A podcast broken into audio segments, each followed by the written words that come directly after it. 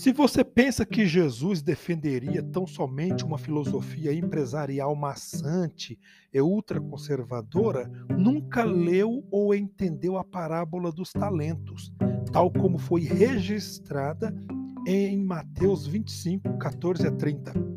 Nessa história, Jesus relata que um senhor saindo de viagem confiou certas quantias de dinheiro a seus servos para que eles as aplicassem em sua ausência. Ele confiou a maior quantia àqueles com maior capacidade. Os que investiram os fundos e os multiplicaram receberam os elogios do patrão. Aquele, porém, que enterrou a quantia que lhe fora confiada e devolveu só o valor que lhe fora dado, recebeu a ira do Senhor.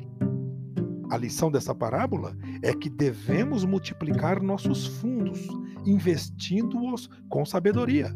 Jesus, é claro, sabia que há riscos envolvidos em todo investimento, mas os servos que duplicaram os recursos a eles confiados são destacados como bons exemplos.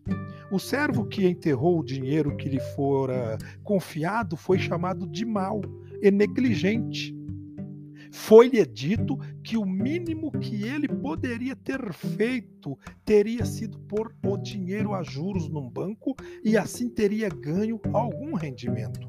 Na condição de executivos e responsáveis pela administração dos recursos dos acionistas da empresa, nossa tarefa não é a de preservar o capital, mas de fazê-lo crescer isso significa investir em novos procedimentos, em novos produtos, em novos mercados e em novos funcionários. Significa assumir riscos calculados.